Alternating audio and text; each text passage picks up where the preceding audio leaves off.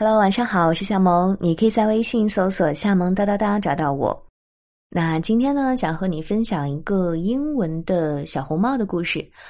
嗯，因为最近想开拓一下双语读故事的，嗯，这么一个全新的领域，所以今天先来试一下手喽。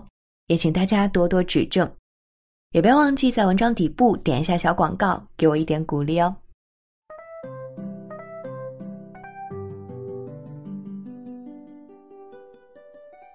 Once upon a time, there lived a girl called Little Red Riding Hood.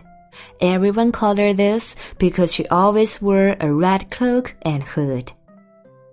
One day, Little Red Riding Hood's mother asked her to take some bread and cakes to her grandma, who lived in the middle of a forest. Little Red Riding Hood set off down the path to her grandma's cottage in the forest she passed a friendly woodcutter on the way. A wicked wolf was watching her, and as she came closer, he stepped out from behind a tree. Hello, little Red Riding Hood, he said, smiling. Where are you going? To see my grandma, she replied. Where does your grandma live? asked the wicked wolf. In the cottage under the big oak tree, she replied.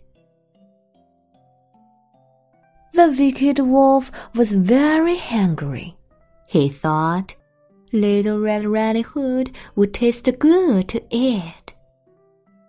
He wanted to go to Grandma's cottage before she did so he quickly said goodbye. The wicked wolf went straight to the cottage under the big oak tree. He knocked on the door, pretending to be Little Red Riding Hood. It's me, Grandma, he said in a squeaky voice. Leave the latch and come in, my dear, Grandma replied. As soon as he stepped inside, the wicked wolf pounced on Grandma. He swallowed her in one gulp. Quickly, he pulled on the nightdress and cap. Then he jumped into bed and waited. When Little Red Riding Hood arrived at the cottage, she saw that the door was open. It's me, Grandma, she called out. There was no reply, so she went upstairs to Grandma's bedroom. Grandma was in bed, but she looked different. Grandma, what big ears you have, said Little Red Riding Hood all the better to hear you with, my dear, replied the wicked wolf. Grandma, what big eyes you have, said Little Red Riding Hood. All the better to see you with, my dear. Come closer, child, replied the wicked wolf. Grandma, what big teeth you have! cried Little Red Riding Hood. All the better to eat you with, the wicked wolf snarled. Then he sprang out of bed and swallowed Little Red Riding Hood in one gulp. The friendly woodcutter had just finished his work and decided to call in at Grandma's for a cup of tea. When he arrived, the door was open and Little Red Riding Hood's basket was on the table.